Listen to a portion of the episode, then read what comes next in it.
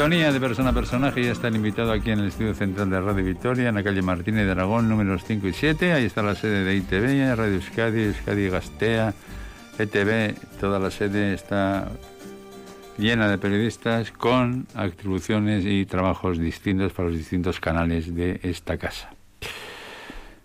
Es joven y yo eh, no acostumbro a entrevistar a gente joven, no porque no tenga nada que decir, nada que preguntar, sino porque uno se encuentra con un personaje como el de hoy que no llega a los 30 años y dice, ¿qué nos va a contar el de 30 años? Ah, suele decir a es que a uno de 30 años ya verá, ya verá cómo le exprimimos y va, y va a decir cosas.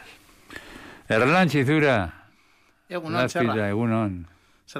aquí, viviendo, aguantando el tirón. Bueno, eso está bien. Esperando que no pase otra vez por mi puerta el virus, porque este es capaz de pasar. Nada, tú dando guerra, que eso es lo bueno. Hay que dar guerra, ¿no? ¿Das mucha guerra en la vida? Bueno, un poquito.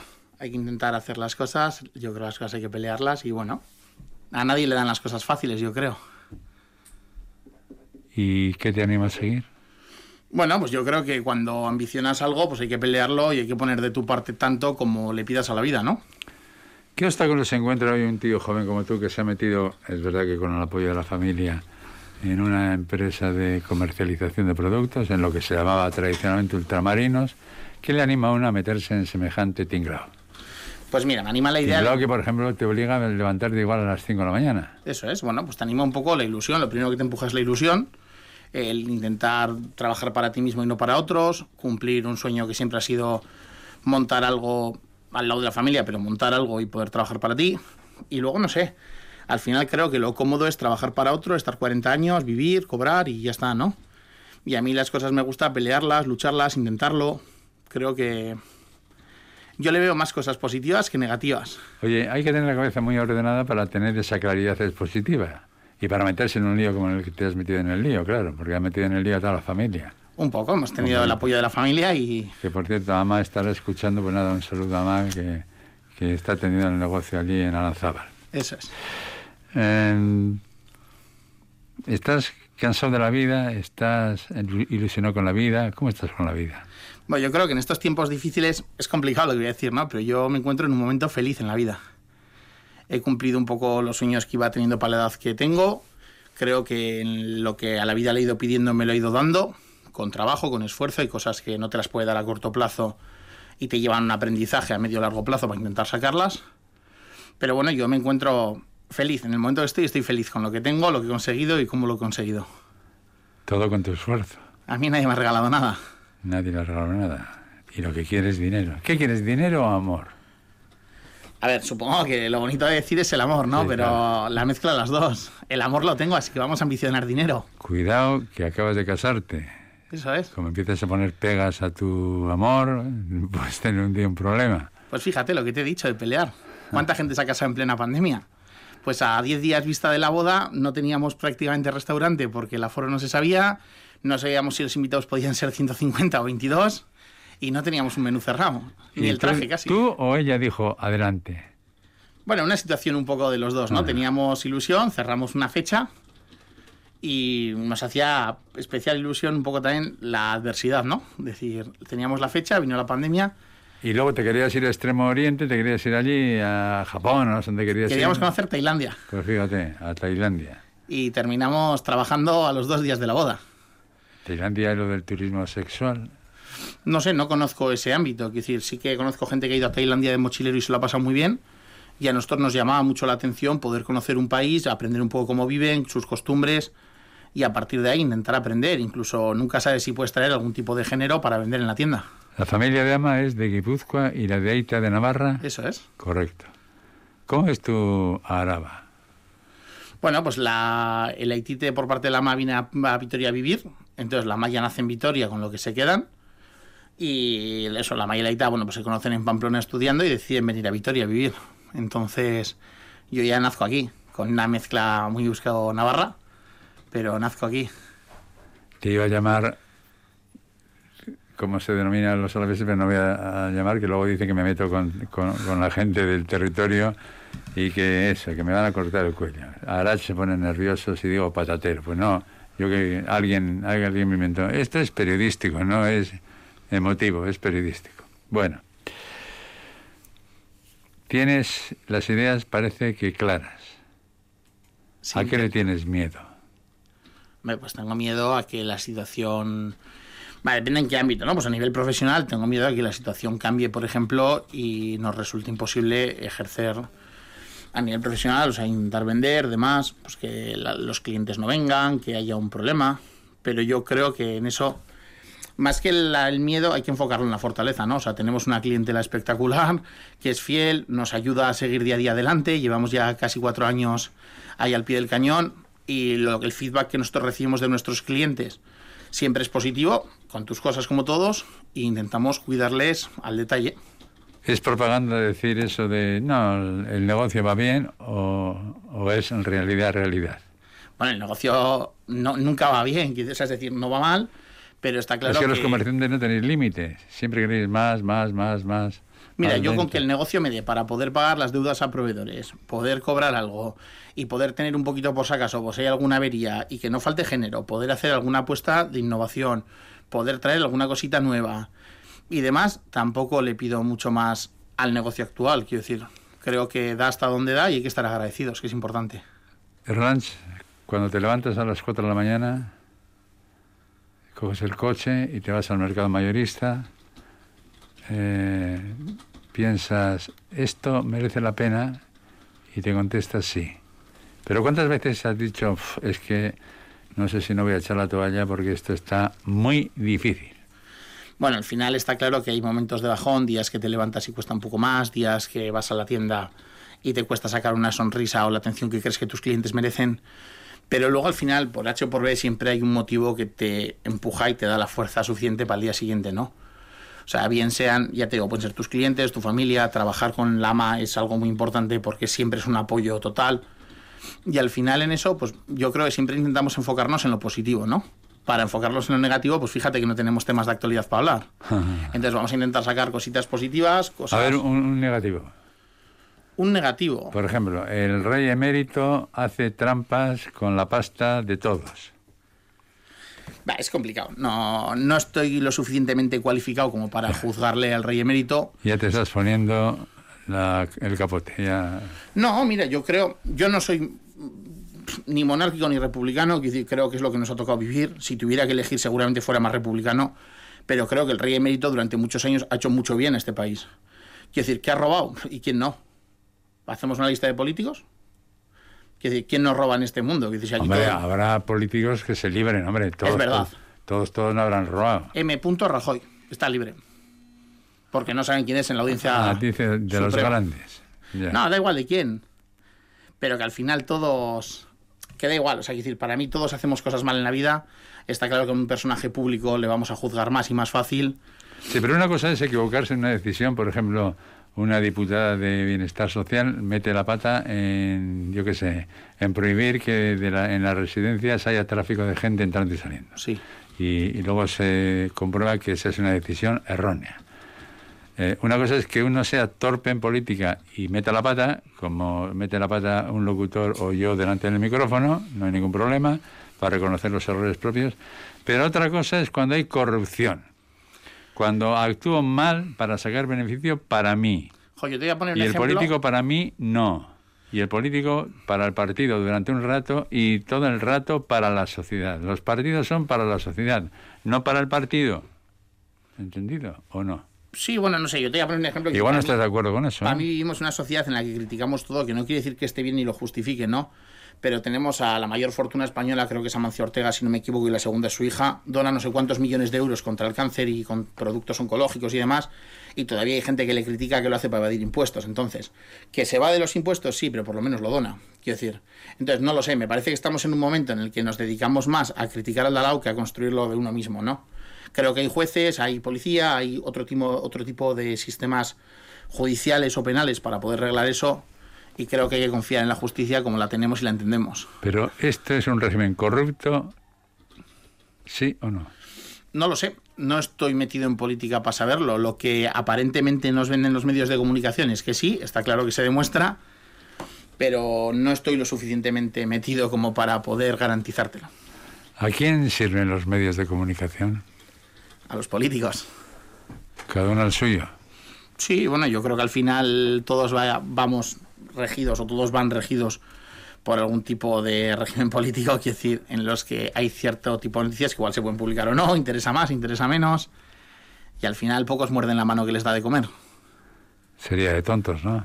Bueno, sería de gente honesta, sí, porque los periodistas no son mártires, los periodistas son obreros, profesionales de la información, que trabajan en empresas, unas que son públicas y otras privadas, y que piden que se haga la información a lo mejor de una determinada manera. Sí, sí, falta para mí en eso, es decir, para mí un medio de comunicación que es público o privado, me da igual, pero más un público, debería ser mucho más honesto y no regirse por un partido político o no, o por una determinada situación. Creo que deberíamos tener una transparencia mayor a nivel global. ¿Quién es Ana en tu vida?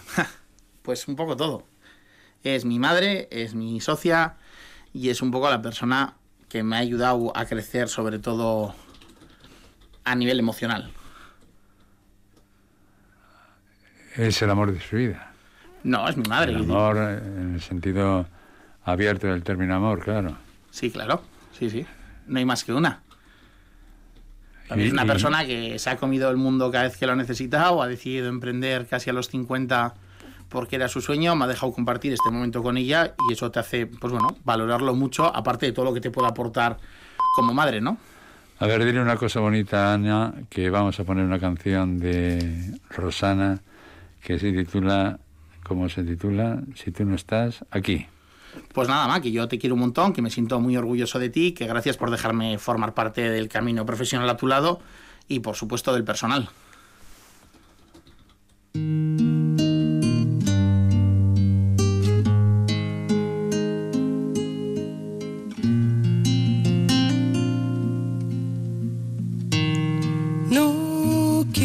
Estar sin ti. Si tú no estás aquí, me sobra el aire. No quiero estar así. Si tú no estás, la gente se hace nadie. Si tú no estás aquí, sé. ¿Qué diablos hago amándote?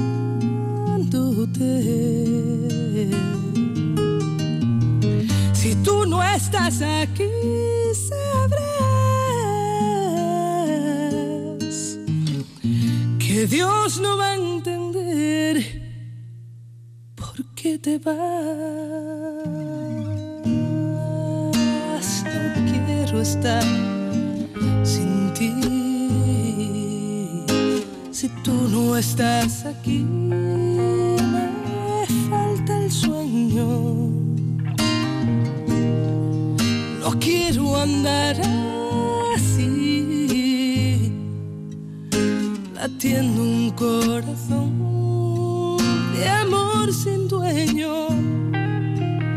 Si tú no estás aquí,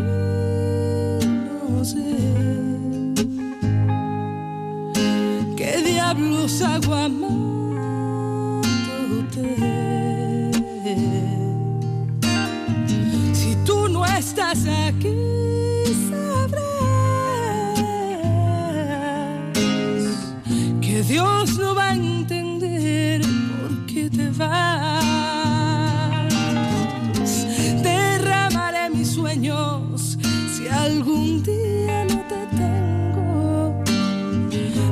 más grande se hará lo más pequeño.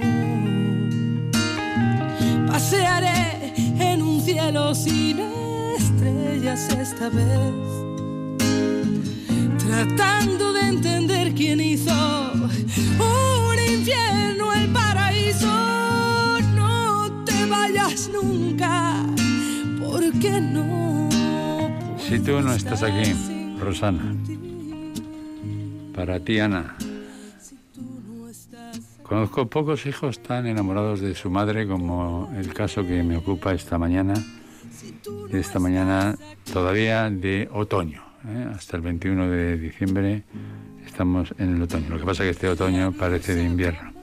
El buen tiempo, el mal tiempo, beneficia el negocio, perjudica, depende. Bueno, depende. En principio, a nosotros, en la, por donde estamos situados y demás, igual nos ayuda un poco más el mal tiempo.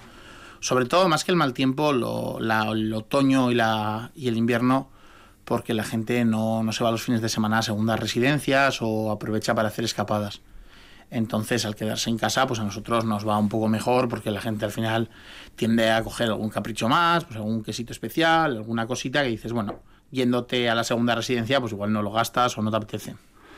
En las facultades de comunicación se insiste a los periodistas, a los jóvenes periodistas, que tienen que fijarse en lo que quiere el cliente, lo que quiere el oyente, el televidente, el lector. Que o te metes por ese camino de lo que él quiere o si no te va abandonando. Como está ocurriendo, por ejemplo, con la prensa escrita, que la va abandonando porque los periodistas de prensa escrita no acaban de dar con una fórmula que guste a la juventud. La juventud no lee, no lee periódicos, sí lee información, toda la información que está suministrada en el campo digital. ¿En el negocio vuestro también la digitalización ha sido importante o es un instrumento menor? Bueno, yo creo que para nosotros es un instrumento menor de venta. Para nosotros es muy importante, trabajamos mucho, lo has comentado, la empatía con el cliente, intentar escuchar a nuestro cliente que nos demanda, que nos pide, que nos cuenta. Intentamos tener una tienda en la que seamos muy cercanos y muy familiares, pues poder saber quién es tu mujer, tu marido, tus hijos, cómo están, cómo les va. Una preocupación cercana. Un lugar en el que dices, mira, pues necesito dejarle unas llaves porque viene mi hijo a casa y no tiene llaves, te las puedo dejar en la tienda y pasa ahora mismo mi hijo. Y hacer eso. O bajar y decir, mira, me ha mandado la mamá o la mamá a comprar, no tengo dinero, le, me lo das y nosotros no dudar en dárselo. Nosotros intentamos generar un vínculo de confianza. O ayúdame que esté mayorcito y no puede llevar las bolsas. Por ejemplo, hacemos mucho pedido a domicilio o acompañar a la gente que no puede cargar el peso porque nos parece que es un poco algo bonito. Usted ríese, no sé dónde está la gracia. Cinco kilos de patatas, dos melones y una sandía y sube usted al cuarto piso que no haya ascensor además. Nos ha pasado alguna vez. Nos ha pasado alguna vez, sí. Bueno, Ranch. ¿Quién ha sido el modelo en el que tú te has mirado para ir construyéndote como persona, que todavía estás en proceso de construcción, ¿eh? ¿Tienes ahora 30 años? Eso es, recién cumplidos. O sea, 30 añitos, o sea, iba a decir un pibe, un crío, pero no, no. Con 30 años hay personajes de persona a personaje que ya han vivido la vida con cierta intensidad. ¿Te gusta esta ciudad? ¿Te parece una ciudad levítica? Tú te sientes lógicamente gastistarra, porque tú eres gastistarra, no es que te sientas. Completamente. Claro. Otra cosa son los orígenes de Itayama, pero tú te has hecho aquí y por lo tanto tus paisajes, tus olores, tus calles, tus amistades son de aquí. ¿Te acuerdas de la primera rubita de trenzas de la que te enamoraste en la Castola? Va, pues no mucho decir, tendría que pensar, pero no, no es algo que esté presente en mi día, a mi día de hoy. ¿Has tenido algún apuro en tu paso por, la, por el sistema educativo? Bueno, pues se me complicó, con 12, 13 añitos se me complicó un poco, quiero decir, yo pues tiendo a no a salirme un poco de la norma, ¿no? A no hacer lo que el resto hace o no a estar dirigido por ciertos cánones. Y bueno, al final todo lo que sea salirte de una masa social, pues bueno, siempre lleva unas consecuencias. Tú quieres ser independiente y quieres ser tú. Eso es. Que no es poco objetivo, ¿eh? Como objetivo es una meta importantísima, ¿no? Sí, yo quiero trabajar en mi persona y que eso me haga... ¿Y por qué los demás se preocupan de que es que este es así o este es asado? Oiga, cada uno será como sea. Yo creo que la gente tiene, se analiza muy poco y es muy fácil criticarle al Dalao en vez de trabajar en uno mismo, ¿no? Todos podemos ver el fallo en el Dalao, pero igual hay que analizarse un poco a uno mismo y trabajar, leer, eh, aprender. Yo creo que es un constante aprendizaje. Mira, solo utilizar la fórmula de preguntar por los pecados capitales, y hace mucho que no pregunto. Y no sé por qué te he visto y dicho, le voy a preguntar los pecados capitales a Erlanch. Erlanch probablemente tendrá algún pecado capital muy capital. ¿Has pecado mucho en tu corta vida? Bueno, no. Lo que nos han dejado. Lo que te has propuesto tú. Bueno, puede ser. Ah uno consigue lo que se propone. Si no se propone uno nada, no tiene nada, no tiene historia. Correcto. A ver, lujuria. Vamos a empezar por el más fácil. Lujuria. ¿Qué tal? ¿Afición? ¿No afición? Bueno, a ver, a todo el mundo le gusta la lujuria, ¿no? Bueno, por lo menos a mí me gusta la lujuria. decir. Lo fácil es decir que no. Ya llegará usted a la edad provecta en la que deberá pasar por delante monumentos auténticos y no sienta absolutamente nada. Bueno, ojalá podamos. El amor y el sexo se apagan. Ahora me van a llamar cua- 40 oyentes diciendo que no, que no. Se le apagará a usted, nosotros no. Bueno, pues nada. En mi, en mi momento de vida a los 30 años, de momento no es algo que se me apague. Quiero decir, no tengo ese problema. Yo siento la pasión, siento la lujuria, estoy muy enamorado de mi mujer. Entonces, que no quiere decir que yo no pueda ver una persona y decir que me parece atractiva, guapa, sea hombre, sea mujer, quiero decir. Pero bueno, de momento. ¿Y la soberbia cómo anda tu cuerpo de soberbia? Bueno, pues creo que es un aprendizaje. Todos, o bueno, todos en una medida somos soberbios y yo creo que hay que intentar trabajarlo porque no es un pecado que por lo menos a mí me guste o en el que me guste verme reflejado. ¿Y la gula? Pues bueno, gula tengo más. Yo, por ejemplo, cuando sufro de ansiedad, por ejemplo, o me agobio y demás, yo reconozco que principalmente igual tiendo a comer y pues bueno, es algo en lo que hay que intentar cuidar. Tiene usted una amiga nutricionista que le puede ayudar. Es correcto, Claro. además muy buena. Eso dicen. Eso dicen. Bueno, ¿qué más me queda? Pereza. No, pereza no. No, perezoso no soy. Justo todo lo contrario. En tu negocio, como seas perezoso, llegas al último al mercado. Eso es. Bueno, más que ya llegar al mercado, que a veces muchas veces te lo traen y demás, en general en la vida, ¿no? Yo creo que en el negocio en el que trabajamos, que es una tienda de alimentación, intentando generar cosas un poco gourmet, hay que innovar. Y si no innovas, pues al final te vas quedando atrás. Yo creo que el mercado mayorista es uno de los puntos desconocidos para los ciudadanos de esta ciudad. Eh, es interesante ver cómo se funciona con los grandes distribuidores de producto, ¿no? Es un aprendizaje. Tú, yo la primera vez que fui reconozco que quedé impactado. Luego ya va pasando el tiempo, te vas dando cuenta de que al final, bueno, el mercado mayorista de Vitoria pues es más pequeñito. Entonces hemos ampliado otro tipo de mercados para poder traer géneros que a veces aquí no están o incluso poder traer a un precio un poco más competitivo para poder competir. Y luego, por ejemplo, nosotros cada vez que viajamos, sea donde sea, intentamos ir a ver los mercados mayoristas, los mercados nacionales, los locales, porque de todos los sitios se puede aprender. Nosotros hace dos años creo que fue, encontramos por primera vez, no conocíamos, la sandía amarilla, que es con una variedad de la piña. Ajá. Y luego, por ejemplo, llevamos un par de años que en primavera-verano trabajamos unos tomates ecológicos que nos traen. Quiero decir, que son variedades, por ejemplo, uno es un tomate verde, que la gente dirá, no, pero el tomate verde madura y se pone rojo. No, no, este tomate se come verde. Madura en verde y es espectacular. Y hemos hecho alguna vez, por ejemplo, un gazpacho con ese tomate y te tomas un gazpacho verde. Ajá. Entonces, bueno, pues detallitos de, no sé si innovación o no, pero bueno, intentar siempre traer alguna curiosidad a la tienda para poder aprender nosotros y nuestros clientes. ¿Hay grandes distribuidores de mercancía de, materia prima o, o son familias que ya se conocen y que llevan 40 años eh, distribuyendo comida en la ciudad? Bueno, yo creo que hay grandes distribuciones, quiero decir, sobre todo ya mercados como Bilbao, Madrid, Barcelona, ya nos movemos a nivel internacional. Ahí hay que pasar por el aro. Bueno, hace unos años igual era imposible tener cerezas en, en diciembre y nosotros llevamos tres semanas vendiendo cerezas chilenas. A ver. En- Entonces, para poder trabajar ese tipo de productos hay que internacionalizar las relaciones y para eso a nivel pequeño es muy complicado. Vamos a ver si yo mm, me hago comerciante por 30 segundos. Venga, Compro un kilo de patatas o de sandías, por ejemplo, a 3 euros. sí. Y lo pongo en mi establecimiento 4 euros. sí. Esa subida de porcentaje, por ejemplo, de un euro, eso es correcto. Es decir, un comerciante cómo evalúa hasta dónde tiene que llevar el precio de un producto. Ya sé lo que le ha costado a él, eso es básico. Lo mismo que se entenderá que el primero que pone el precio tiene que pagar a los que producen esa mercancía, Lógicamente. Y empezamos ahí a hablar de márgenes. Mira, es un tema... ¿Cómo se establece eso? Pues es muy complejo, porque no es lo mismo un kilo de patatas o una caja de patatas que no es perecedera a una caja de cerezas que si en dos días no la has vendido, la has perdido.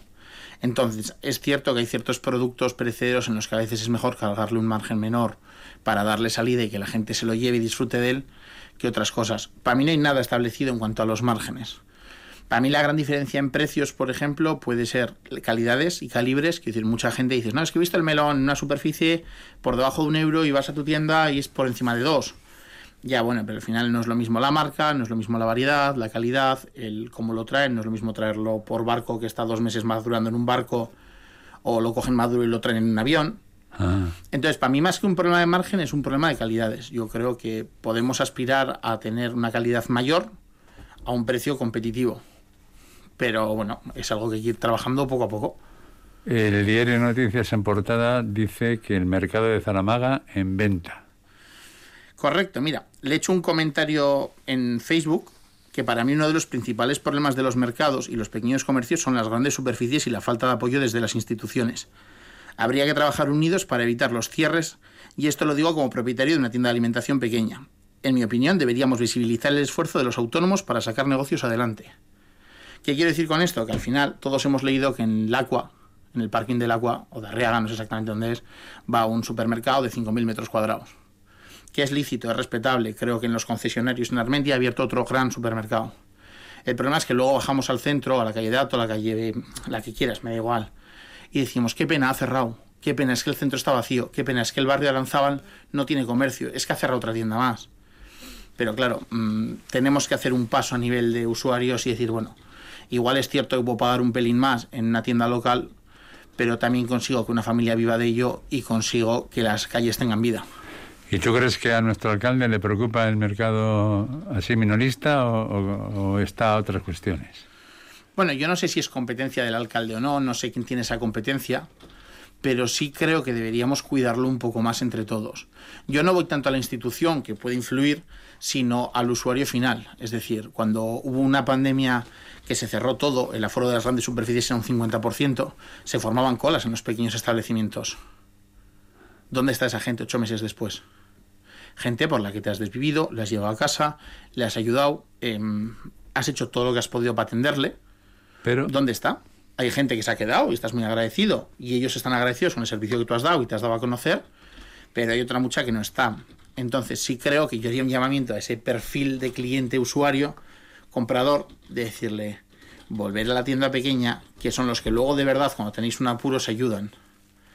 Tenemos otro perfil de cliente, por ejemplo, y dices, bueno, cuando ha estado impedido o necesitado, he llamado, me lo has traído a casa y me pongo un poco mejor o ya puedo alternar y hacer mi vida. Y igual, pues bueno, eh, puedo comprar en otros lados y demás. Yo creo que hay que concienciar a la gente de que no podemos ser, la tienda pequeña no puede ser el último recurso. Porque va a haber un día que necesitemos el último recurso y no va a estar esa tienda. lo que siembras, recoges, ¿no? Esa es un poco nuestra filosofía. Claro. Bueno. Ah, que se me olvidaba. Soberbia ya le he dicho, ¿no? Ira, ira, ira, ira. ¿Qué tal de ira? Bueno, pues yo soy una persona muy temperamental. Ah, Entonces, creo que bueno, pues es otro de los pecados que estoy intentando trabajar. Intentar aprender de los errores, darte cuenta de qué cosas te hacen un poco subirte de tono o te alteran emocionalmente e intentar trabajarlas para suavizarlas. dime otro término, porque eso de yo soy muy temperamental queda muy fino. Bueno, yo, yo soy una persona que yo me considero muy pasional. Yo vivo, Tú eres explosivo. yo vivo las cosas en extremos. A mí me gusta vivir al límite de mi zona de confort. Yo creo que la vida hay que vivirla. Entonces hay gente que prefiere tener una vida plana en la que su rutina sea habitual y demás, y hay gente que preferimos vivir las emociones pues un poco más al límite, para bien o para mal, ¿eh? las buenas claro. son muy buenas y las malas pues seguramente también sean mucho peores.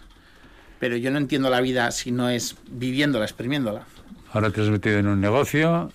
El negocio en cuatro o cinco años ya decanta eh, el destino, el porcentaje de negocio, etcétera, etcétera. ¿Qué otra cosa tienes pensado hacer? ¿En qué otra aventura has pensado embarcar a algunos?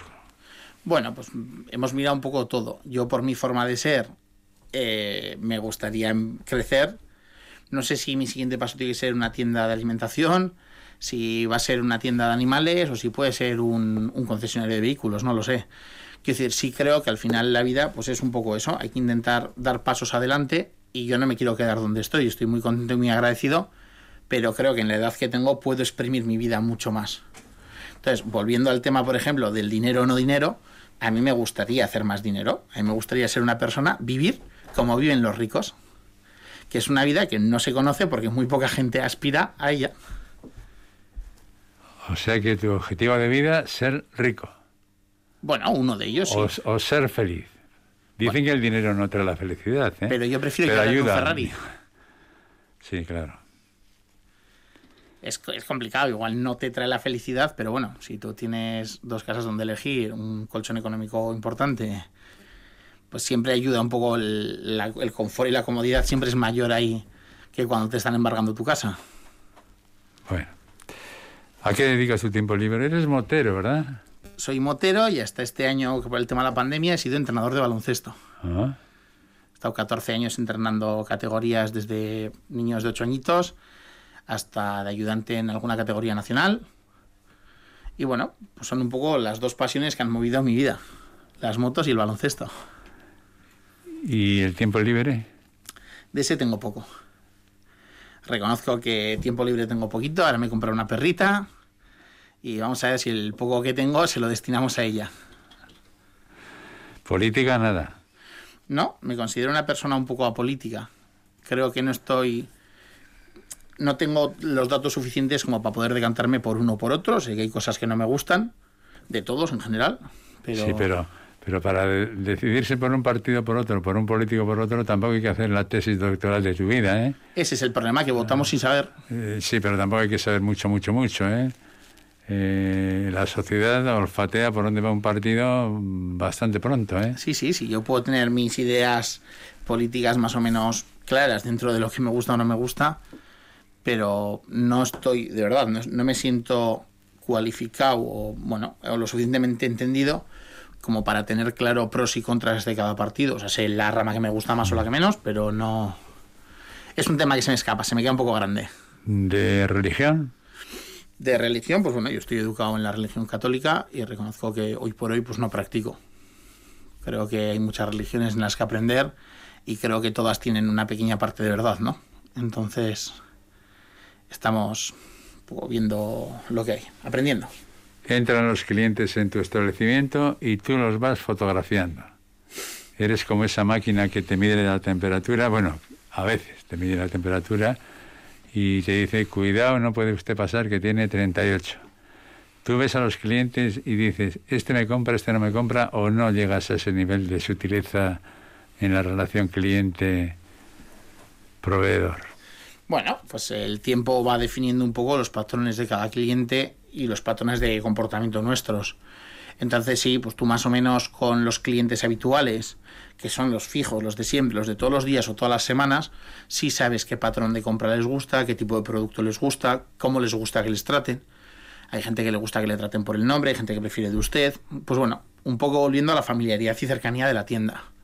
Está claro que cuando entra un cliente nuevo que no conoces, pues intentas tratarle con tu mejor educación, pero no puedes llegar a saber hacia qué gama tirar o qué le puedes ofrecer para que sea de su agrado.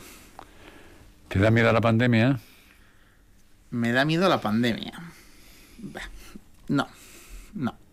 Creo que es bueno, pues una catástrofe, una catástrofe que ha venido o ha sido provocada, no, no lo sé. Y creo que hay que extremar medidas y hay que tener mucho cuidado. Pero no, miedo no. Ah, o sea que eres conspiranoico. Dices que a lo mejor lo ha traído alguien. Bueno, no, no lo sé, quiero decir. Ya ¿eh? estamos que Luego si hay los una chinos en Wuhan, Estados Unidos, tal. Entonces, bueno, yo no sé Qué pereza. cómo ha venido, Pero ha venido pero ha venido. en el mundo. Eso No es. hay ningún territorio que esté libre. Es la primera vez, por lo menos en los últimos años, que el mundo se para. Mm. Y, de no este te-.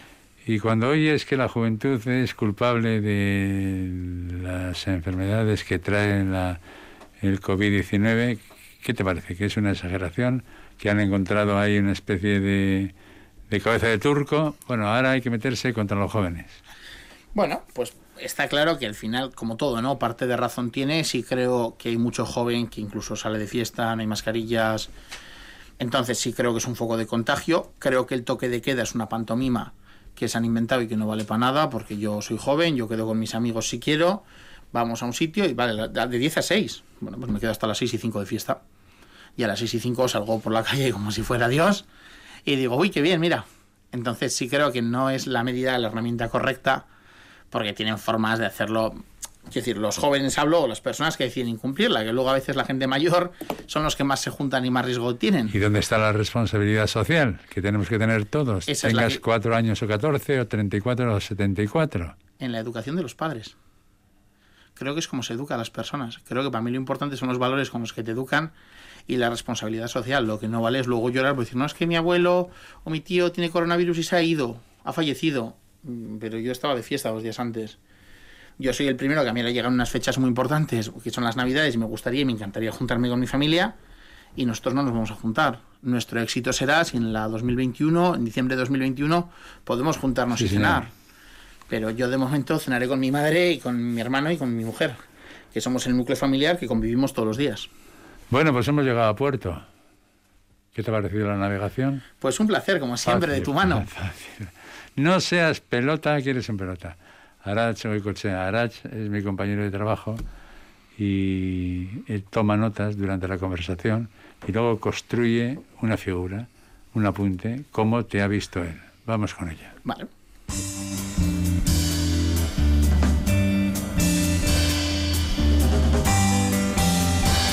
Nuestro invitado es joven, con 30 años está en la edad perfecta para ser un kamikaze. Y prueba de ello es el proyecto en el que anda embarcado, ser autónomo y tener un pequeño comercio. Toda una hazaña en tiempos de pandemia, además. A mí nadie me ha regalado nada, ha dicho tajante. Lo dice alguien que sabe que lo que ha conseguido en la vida ha sido porque lo ha peleado. A Erland se le ve seguro y de hecho habla con seguridad, como si la vida le hubiese hecho madurar rápido. En cuatro años ha conseguido que su comercio se consolide, solo con trabajo, esfuerzo y muchos madrugones a las 4 de la mañana. Los clientes, la familia, trabajar con su ama son los pilares, los motores, los motivos que le hacen seguir adelante. Estamos más preocupados en criticar al de al lado que en construir lo nuestro, ha reflexionado. Hablar del comercio pequeño es su bandera. Lo ha defendido a capa y espada por ser motor de la ciudad, el que da vida a nuestras calles. El confinamiento acercó precisamente a muchas personas a estos pequeños comercios. Les demostró que en los tiempos duros estaban ahí. Ocho meses después, la pandemia sigue, pero muchos de esos clientes han vuelto a las grandes superficies. De los pecados capitales, ha reconocido que es temperamental. Cualquiera lo diría, ¿eh? la imagen que proyecta es la de alguien tranquilo y templado. Cuando habla de su ama, sonríe. No cuesta percibirlo tras la mascarilla. Traspasa las fibras de esas caretas que la pandemia nos obliga a llevar. Y a ella, a su ama, le ha dedicado unas bonitas y sinceras palabras. Una declaración de amor de hijo a madre. Y a buen seguro que ama, esta mañana, junto al transistor, no ha podido resistir echar alguna lágrima o al menos emocionarse. Tiende a salirse de la norma y eso ha tenido consecuencias, algunas para bien. Le ha permitido construirse a sí mismo y ser quien quiere ser.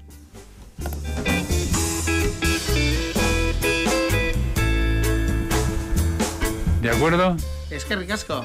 Bueno, pues gracias Hernán, gracias por haber venido Soy. aquí, por haber compartido con los oyentes de esta casa, de Radio Victoria, tus experiencias, tus deseos, tus sueños. También algún fracaso. No, no, no se ha metido mucho en el fracaso porque él, él es un optimista y entonces eh, mira siempre para adelante, no mira para atrás. Pero bueno, han estado con nosotros sus palabras, sus vivencias y sus reflexiones, a pesar de ser, yo lo puedo decir, un crío. Es que ricasco. Miguel Escarcherra.